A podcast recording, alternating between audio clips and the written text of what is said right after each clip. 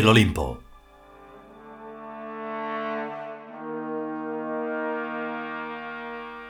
Trigésimo segundo capítulo. Primera parte.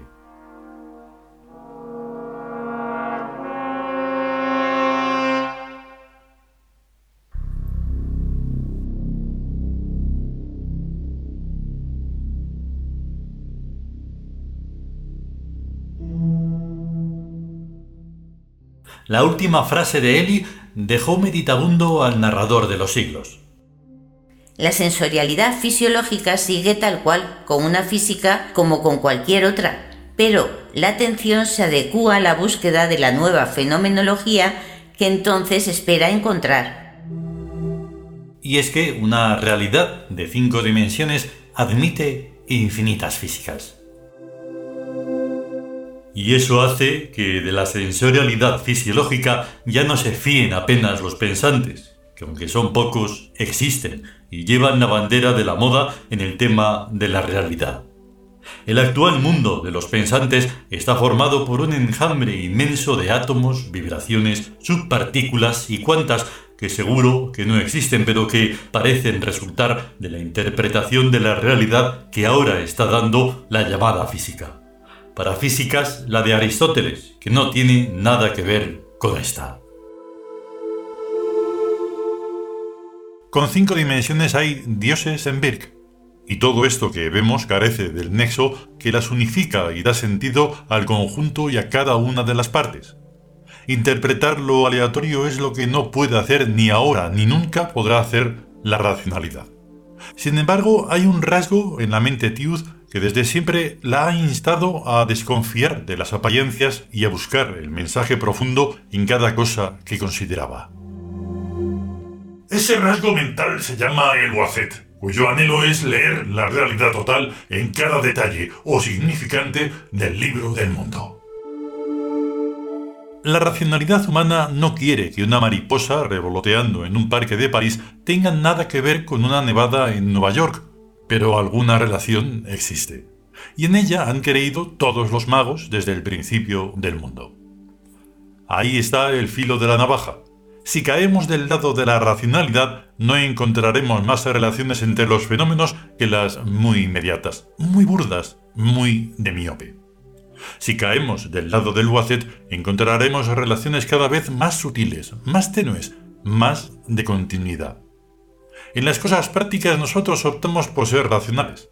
Pero en la desmesurada conquista del mundo terrestre en que estamos metidos ahora, poco práctico secaríamos el limpio si nos limitáramos a ser racionales.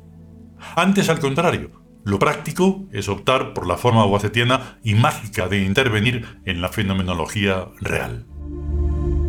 Y si funciona, bien, y si no, tampoco perdemos nada. Desde luego. Yo no solo no me arrepiento de mis millones de oraciones para influir en los dioses de Birk, sino que, bien mirado, me han salido más barato que ir a misa los domingos y festivos. Yo creo y tengo constancia de que ensayar magia es rentable desde el principio. A la vista están los resultados. Incluso si la magia no fuera más que un absurdo ineficaz, eficaz por lo menos es en producción de resultados económicos y vitales, que no son en absoluto desdeñables. Nada desdeñables, desde luego. Si además consiguiéramos mágicamente desintegrar a los Estados Unidos de Norteamérica, sería un avance que... ¿para qué? Y ahora que lo digo, me pregunto, ¿qué manía es esta que nos ha entrado por hacer con los Estados Unidos de Norteamérica lo mismo que hemos hecho con la Unión Soviética? Yo no me lo explico. Esta antipatía por la American Life que los yankees consideran como el mejor de todos los mundos posibles en el infinito y en la eternidad. Será por eso, porque la vida americana es un peligro de estancamiento definitivo de la humanidad en el estadio del chicle, de las palomitas de maíz y de la casita de madera del medio oeste americano y bailando rock and roll. Toda colonización cultural es mala, pero la colonización cultural que esos patanes yanquis han impuesto a Europa y a casi toda la humanidad es tan vil y rastrera que hace chirriar los engranajes de la inteligencia, porque es un colonialismo dirigido a la infancia y a la adolescencia y a lo más estúpido e infantiloide que tienen los humanos. me resisto a otorgar el rango de imperio a esta americanada formada por la ed de todas las migraciones con música de opereta, pero no cabe la menor duda de que, aunque no sea un imperio, sí es en efecto un imperialismo, el mayor y más nefasto que ha conocido el mundo hasta el día de hoy. Analizada la cuestión, se ve que donde realmente reside su poder es en el cine, en ese diluvio de periculuchas que lanza continuamente sobre los cines, vídeos y televisiones de la Tierra a lo que se suman los miles de millones de canciones bestiales para niñatos y de jueguecitos electrónicos. Todo muy juvenil, muy graciosito, muy infantil, en apariencia, pero en el fondo intensamente corruptor de los elementos jóvenes del género humano. La comprensión de este fenómeno se sale del ámbito de la sociología y entra de lleno en el campo de visión del apocalipsis. Aquí, lo que hay es un conflicto entre dos principios, entre el juego y el deber, entre la diversión y la conveniencia, entre el infantilismo y la sabiduría, entre la regresión a la animalidad y el ascenso a la divinidad, entre Satanás y Lucifer, entre Sed y Horus. La norteamericana es la última y más degradada fase del humanismo, a lo que solo puede oponerse la conciencia en evolución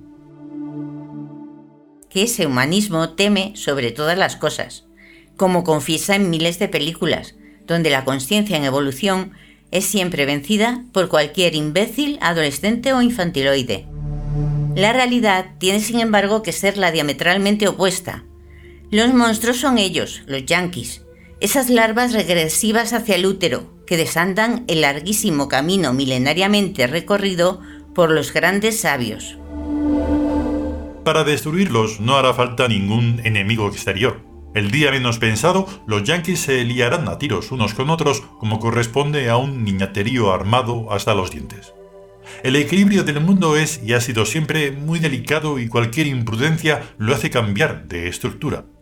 La agresiva corrupción americana ha conseguido ya un primer indeseado efecto quitarles a las masas occidentales las ganas de trabajar e infantilizarlas imbuyéndoles el ansia por el dinero gratuito obtenido por solo el mérito de creerse guaperas con derecho a todo.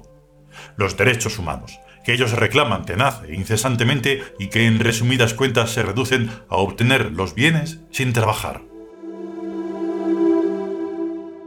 que es lo único del matriarcado putón de la Gran Ramera que tiene su sede en la Casa Blanca.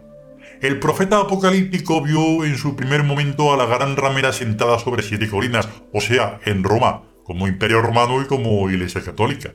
Y en ambas formas esa gran puta recibió sendos castigos celestiales. Pero después de la desaparición de los estados pontificios, la gran ramera son los Estados Unidos, que es la nación con la que fornican hoy en día todos los reyes de la tierra. Los símbolos tienen una dinámica inexorable, y aunque se les pretenda desmitificar, como se ha hecho con los eclipses, continúan poseyendo los mismos poderes numéricos de siempre, como los eclipses, que aunque no se crean ellos siguen funcionando nefastamente como en la antigüedad y como en el futuro ya que los símbolos proféticos y o astronómicos marcan momentos del reloj del destino, que es inexorable.